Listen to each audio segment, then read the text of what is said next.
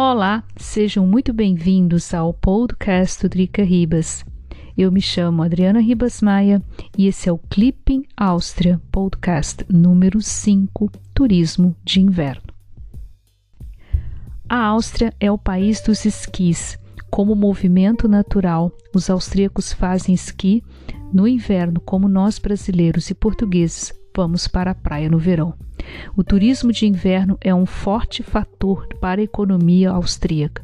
Em 2019, antes da pandemia, de acordo com a Statistic Austria, foram mais de 152 milhões de estadias, um verdadeiro recorde. Com as medidas de contenção da Covid-19, como por exemplo o fechamento das fronteiras, o tombo foi de menos 46% nas estadias. Atualmente, a Alemanha colocou a Áustria como país de risco para a Covid-19, o que significa que os alemães que vierem tem que fazer quarentena quando volta, e é mais um duro golpe para o turismo de inverno da Áustria, já que os alemães correspondem à maioria dos turistas. Afinal de contas, quem inventou o esqui? Há uma briga aí. Mas as primeiras pessoas que se aventuraram descer montanha abaixo com um pedaço de pau como esqui foram os noruegueses no século XVIII.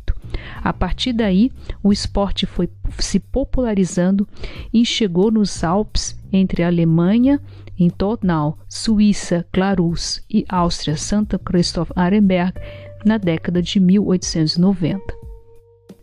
O primeiro teleférico foi criado em 1908 em Schollach bei Eisenbach, na Alemanha, em Baden-Württemberg.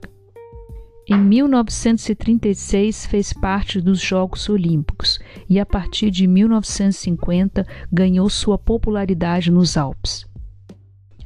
Bem como acontece no futebol, no caso do Brasil, as competições de esqui aqui na Áustria movimentam muito a economia austríaca, ou seja, os austríacos param para assistir todas as competições ao longo da estação de inverno e os esquiadores são muito queridos e muito famosos.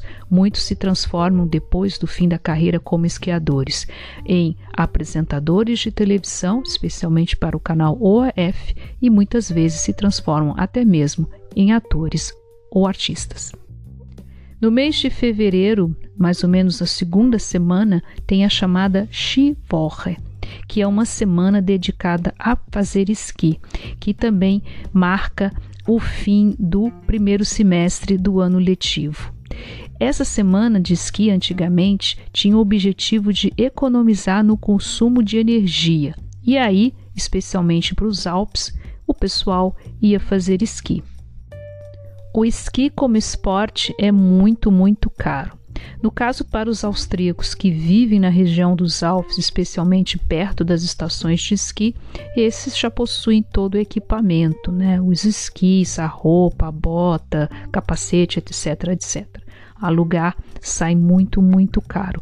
Aliás, nessa semana de esqui, por exemplo, uma família com quatro pessoas pode gastar em torno de 2.000 a 2.500 euros a semana, isso sem contar com a comida. O que muitos fazem em nas mochilas levar, levam um sanduíche, levam alguma, por exemplo, um chá, coisa quente para comer, ou também pode se consumir quando sobe o teleférico em cima, pode-se consumir alguma coisa, mas isso normalmente é bastante caro.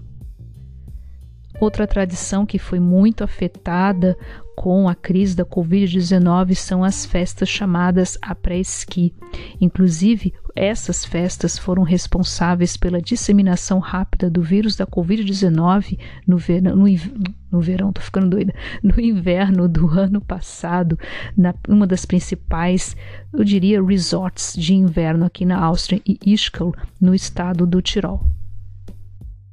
E aí, você que vive aqui, você faz esqui?